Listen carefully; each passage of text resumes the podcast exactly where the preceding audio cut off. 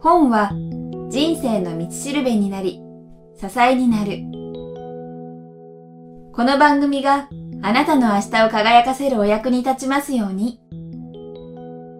人生を変える一冊。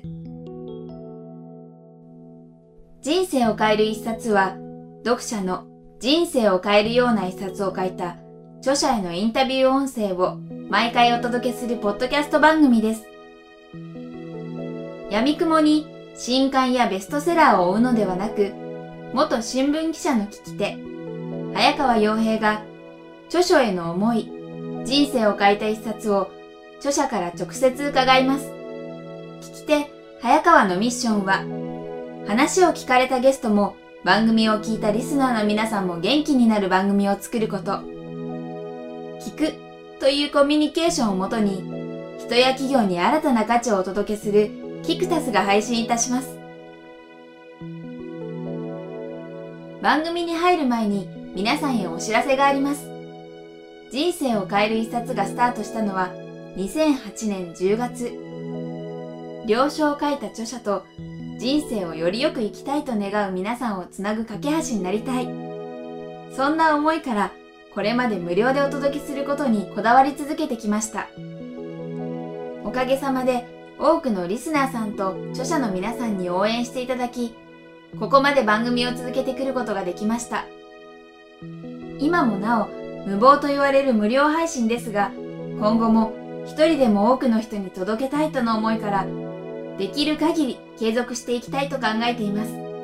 キクタスでは、そんな志に共感してくださる企業スポンサー、個人サポーターを募集しています。人生を変える一冊を通して、スポンサーやサポーターの皆さんとリスナーの皆さん、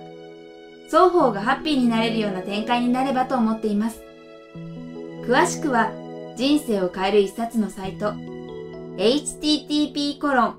スラッシュスラッシュキクタス .jp スラッシュブック内にある広告、音声 CM のご案内をご覧ください。本日はインタビュー前編の模様をお届けいたします。それではお聞きください。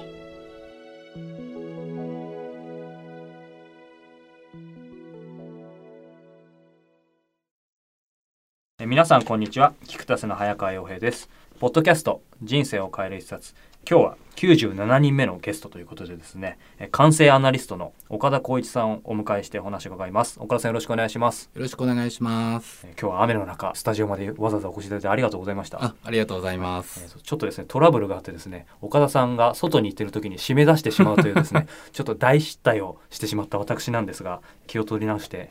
お話しいただければと思います。はい、よろしくお願いします。あの水に気持ち良かったです。はい、ちょっと岡田さんの目つきが怖いんですが、はい、進めたいと思います。はい、今日は98人目の岡田さんゲストということでですね、今日はこの本を番組でセレクトさせていただきました。中継出版から発売中のなぜ人は7年で飽きるのかというですねこの本は黒川伊保子さんとの協調なんですよねはいそうです、はい、このまあキャッチーな、えタイトル非常に興味深いんですけどもこの本と、えー、岡田さんご自身の、まあ、パーソナリティについて、えー、フォーカスさせていただきたいというふうに思います。さあ、それではですね、早速この本の内容に入っていきたいんですが、その前に、まずですね、岡田さんのプロフィールを簡単にご紹介させていただきます。岡田光一さん、先ほども申し上げたように、脳機能完成アナリストでいらっしゃいます。1963年愛知県生まれ、東洋大学卒。大手自動車メーカーの新車販売会社にて全国トップセールスの実績を認められ、最年少で所長に就任。自動車メーカー研修所の特別講師を兼任するなど営業職を極めました。その経験から自動車という商材への感性の影響の大きさを痛感。黒川伊保子氏に指示し感性を学ぶ。大前健一アタッカーズビジネススクール完成マーケティング講座第1期生。現在は黒川氏が監修する 3K リビング主催のセミナー講師を務めるなど多方面でご活躍されています。ということで今プロフィールを実際拝見したんですけども小田さんこの脳機能完成アナリストということで今このお仕事される、まあ、そもそもきっかけっていうのはどんなあたりにあったんでしょうか？そうですね。独立をする準備の時に、えーと、ビジネススクールで学んでたんですがそのビジネススクールの中で、えー、一緒に本を書いてる黒川さんからその感性という脳の機能から見た感性というのを学びまして、はい、これは面白いなと。もっと多くの人がこの理論を知るべきなんじゃないかと。ということで一緒に研究をし始めたっていうのがそもそものきっかけですね。うんなるほど。はい、あのまあそれが講じて今回の著書確か3年前そうですね。2007はい。年ですよね。発売されていると思うんですけども、はい、やはり脳機能感染アナリスト、はい。まあ、あというとですねなんかやはり研究されてるイメージがあって、はい。一日どっか研究室にこもってるとかそういうイメージがあるんですけど普段どういう活動をされてるんですか、ね？えー研究はですね研究室で研究をしてるわけではなくて大体パソコンの前で研究してますね。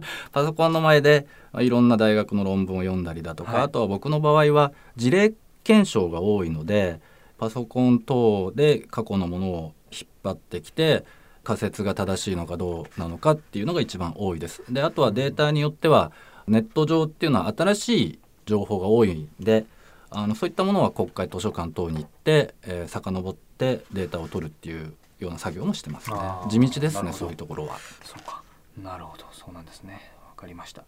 まあ先ほど名刺をいただいてですねはい。JBiz というふうはい。になるんですけど、今は会社に属されてるわけじゃないんですよね、はい。もう、えっと、起業されているっていう。そうですね。うん、これはいつ頃から、2006年の4月からですね。ああなるほど。じゃあもう丸もう4年4って年ですね。はい。なるほどわかりました、まあ、脳機能感染アナリストということですね。今日本当にお会いするのを楽しみにしていたんですけども。早速この本書の内容に少し入っていきたいんですけども、はい。そもそもなんですけどもここになぜ人は7年で飽きるのかということでここにもサブタイトルで、まあ、流行のメカニズムブレインサイクルを解くとあるんですけども、はい。そもそもこのブレインサイクル、まあ、脳の周期っていうのは何なんでしょうかってちょっと大きなところなんですけども。ブレインサイクル脳のはい周期、これはですねこの本を書いて3年ぐらい経ってて私の解釈も若干変わってるところがあるんですが脳の中には命題があるんですね。命題。命題です。でその命題というのが、えー一つはその人という種をこう存続させていかなければいけないと。あはい。でそれからその種を存続するためには個体の存続。うん。オスメス一対の個体がはい。生存していないと種の保存が成り立たないので、個体の保存も命題として入ってます。えーそしてその種がよりよく生活ができるように繁栄ができるように、えー社会の進化っていうのが第3番目の命題なんですね。なるほどでこの社会の、えー進化をとしていくのにどうもその男性性が強くなる時と女性性が強くなる時とはい。それを交互に繰り返すことによって、まあ、これが生活圏を拡大する時期と、ええ。ー生活圏を拡大しないで文化を積み上げる時期なんですえが、うん。文化を積み上げていって技術が発展しました。その時に人口も増えていますと。その後に生活圏を拡大するために領土を広げていく時期に今度なるんですね。で領土が広がっていくとまた人口密度が下がるので落ち着いてまた文化を積み上げる時期とこれが交互にやってくることによって、まあ今現代はもう世界がもう冒険するところがねなくなっちゃってるんですけれどもそのメカニズムが働いていてそれが流行等にあのいろんな影響を受けてますねと。う。ん。でそれが28年ありまして7年ごとにこう綺麗に流行が移り変わってるんですが、でそれが、えーブレインサイクル7年ごとにこう移り変わってい,、はい。くこの時はまだ免疫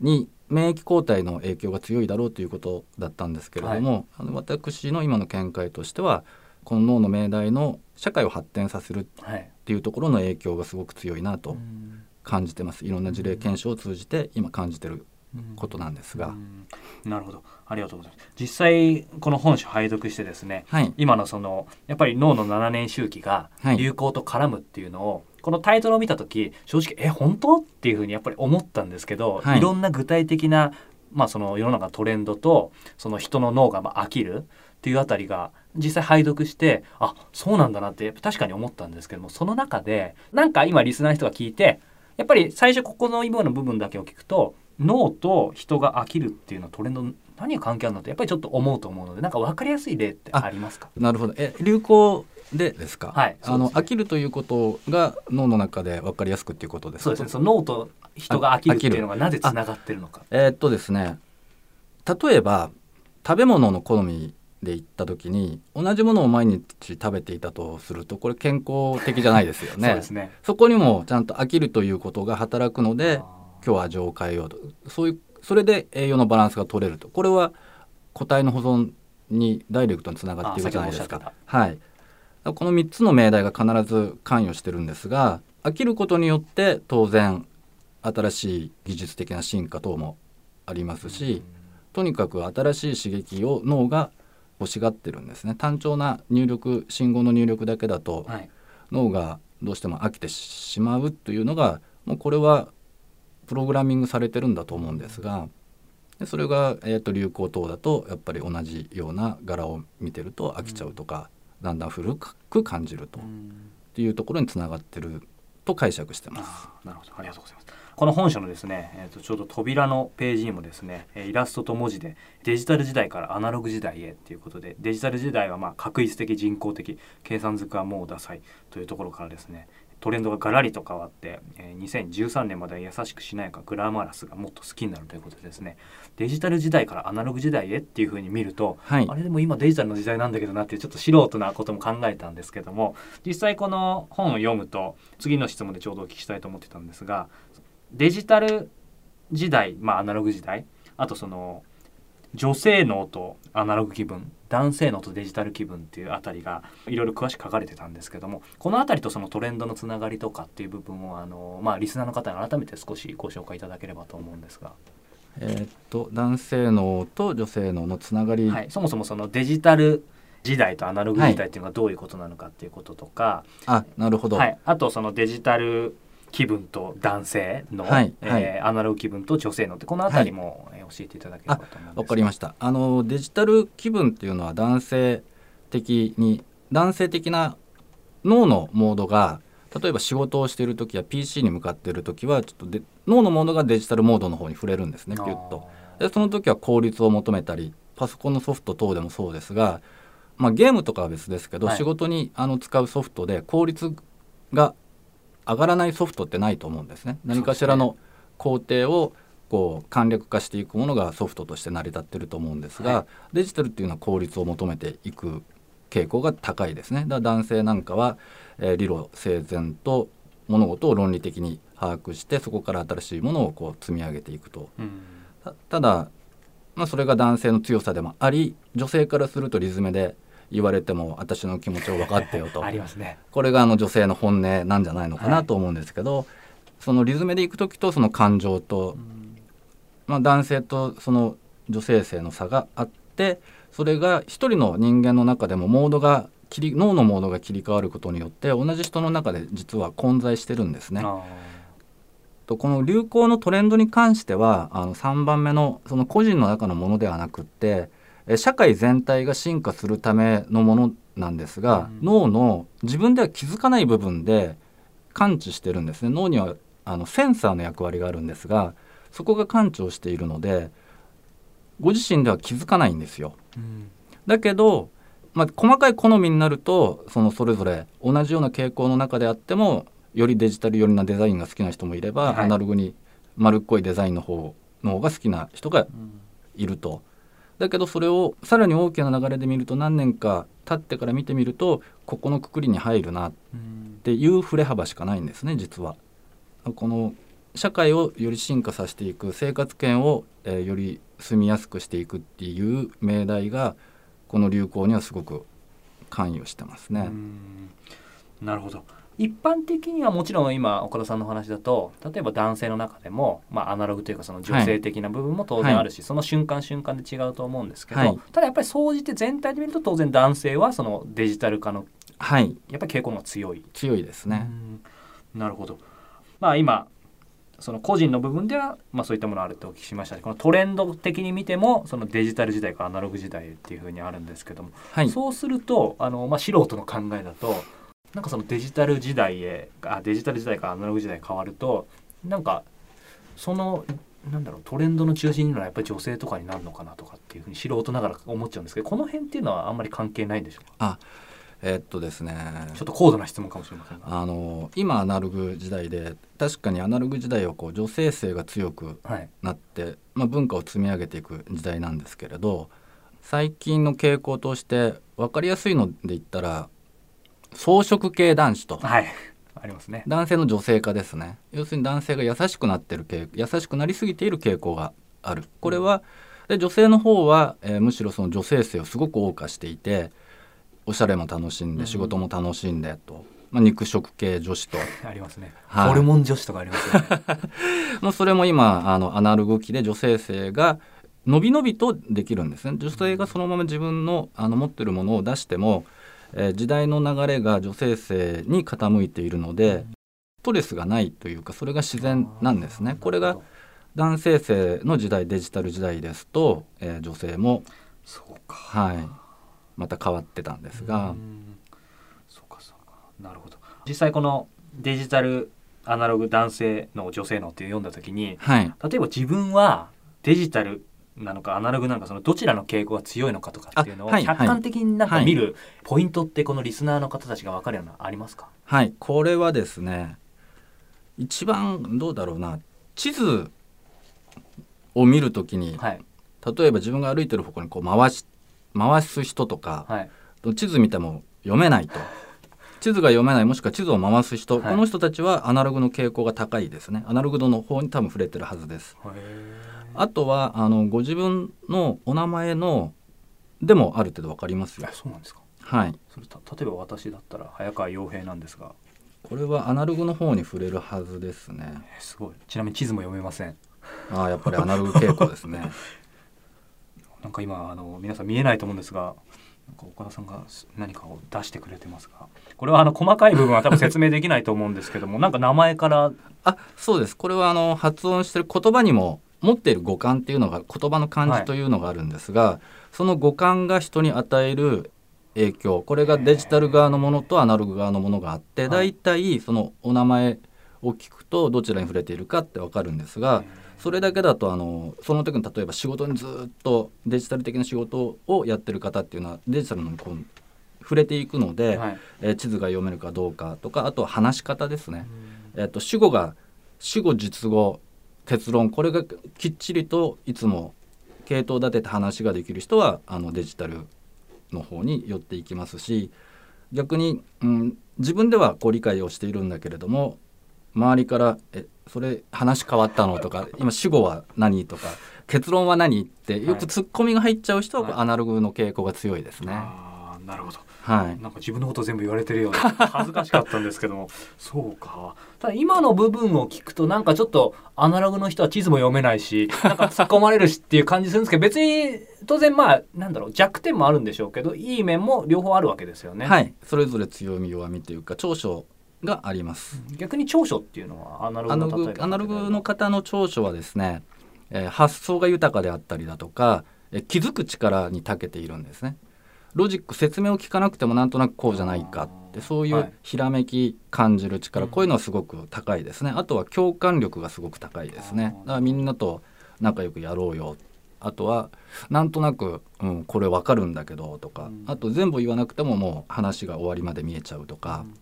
これをえー職種に当てはめていくとデジタルの方が最も能力を出せるっていう場合もありますし、その職種によってはアナログの方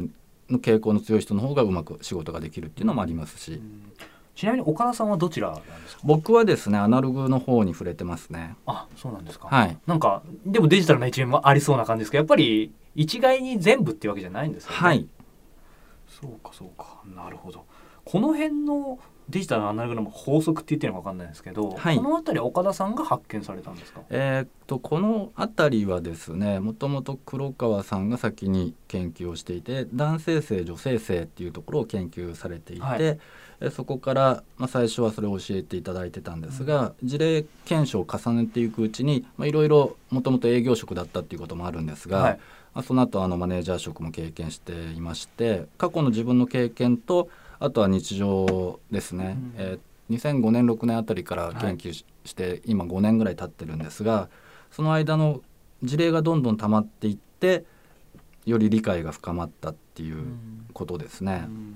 なるほど、まあ、今そのデジタルのアナログのはい。というかその辺りを伺ってきましたけども、あの特にそのビジネスや生活にはいそのまあ、じ僕だったら例えばアナログはい寄りだっていうふうにお話伺ったんですけど、どうやって活かせばいいんだろうかとか逆に気をつけなきゃいけないこととかっていうのはもしあれば教えてください。そうですね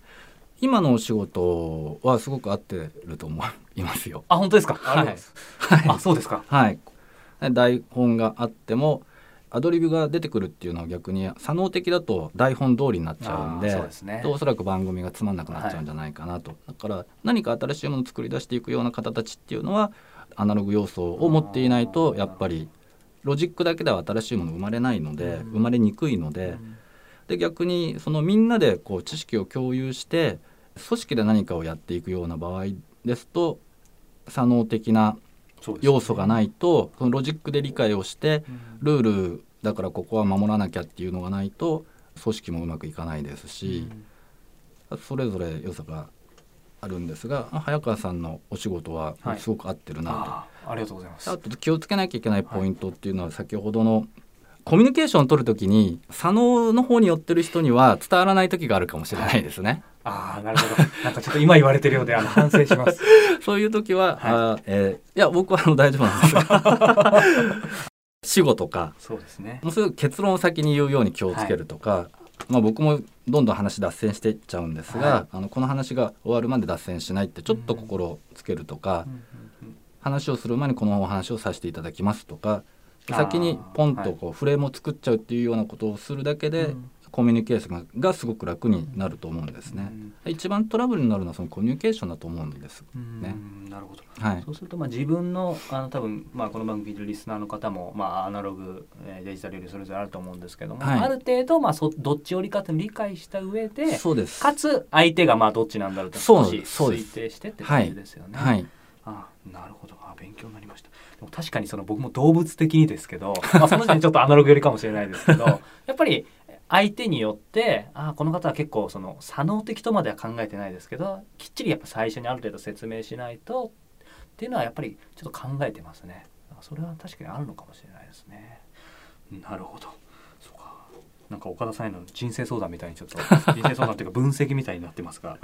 なるほど。ありがとうございます今ちょっと気になったのがそのアナログに対するデジタルで、えーまあ、左脳的っていうお話出ましたけども、はい。そうすると,、えー、とアナログ、えーまあ、イコールとまで言っていいのか分かんないですけどニアイコール右脳？デジタはい。ルニアイコール左脳みたいなイメージっていうのは間違ってないんでしょうか、あそういうあの捉え方でいいと思います。まだあの右脳左脳が完全に解明されてるかっていったらまたこれもあの全て解明されてるわけではないんですが、これまでの研究の中で左脳的な領域右脳的な領域の解釈で、えーいいと思います。あなるほど。あはい。非常に分かりやすく。てありがとうございます。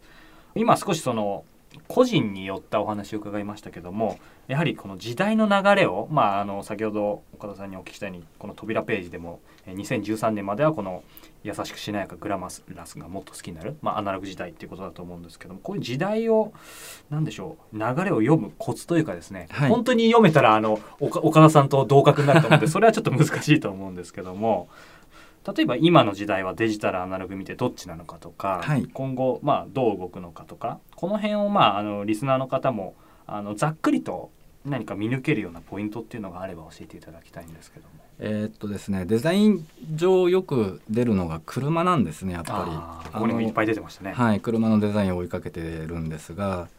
大体自動車のデザインで、えーこれかっこいいなと思ったようなものが他のものにそういう要素が2年か3年ぐらいして、えー現れてきます。へなので定点観測定点として、はいえー車のデザインを一つ見ておくーこと、あとはやっぱりおしゃれな人のファッションですね、はい。色使いやデザインこれを見てるとどっちに触れているのかっていうのが分かってきますね。うんなるほど。そうすると,、えー、と今はやはりそのあの私もこの本の中のページ見てるんですけどく丸みを帯びてるちょっと丸みを帯びてる車多いですはいね。はいそうするとやはりそのアナログ時代っていうことに今はそうですなる。はい、アナログうんうん最盛期ですね。最適ですか？最盛期です。女性はい女性の方がここにイラストにもありますけどあのこれ1999年ぐらいの若い女性の方ってお団子って本当にこんなちっちゃいお団子ヘアだったんですね。だけど今のお団子ってもうお団子じゃなくてそれドッジボールぐらいあるだろ顔よりでかいじゃんみたい あなあ確かに。それは最初はそのちっちゃいものがあのだんだんピークの時まで大きくなっていく、でそれがまた収束していくっていう変遷をたどりまえーす。すごい。そうするとちょっとそういうの岡田さん見てるとなんか一人で部屋で笑ってる時もあるんですかそういうの。あなんかこうなってるよみたいな。あ怪しい人ですね怪しいイメージついちゃいますか。いやでもなんか結構でもねほんときっちりかわかんないですけど今のお話伺ってるとやっぱり本当にそういう法則ってやっぱ現れてるんだなっていうふうに思うので、そうか最盛期になればなるほどそういうのも結構如実に出そうです顕著に見ることができますね。なるほど。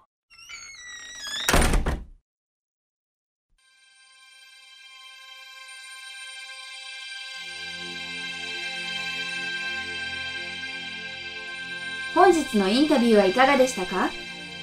番組ではあなたの人生を変えた一冊を募集しています。集計の結果、上位にランクした本の著書さんには番組にご登場いただきたいと思っています。インタビューが実現した暁には、その本を挙げてくださったリスナーの方もインタビューに加われるような、そんなことを早川は考えています。ぜひ、あなたの人生を変えた一冊をお寄せください。応募方法など詳しくは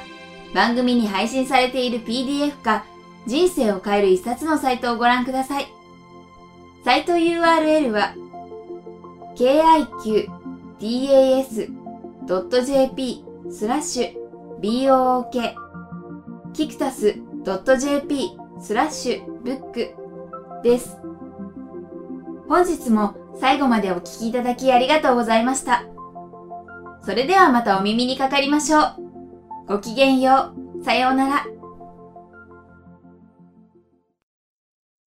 この番組は、キクタスの提供、若菜はじめ、ご機嫌ワークス制作協力、宮浦清志音楽、清水夏美ナレーションによりお送りいたしました。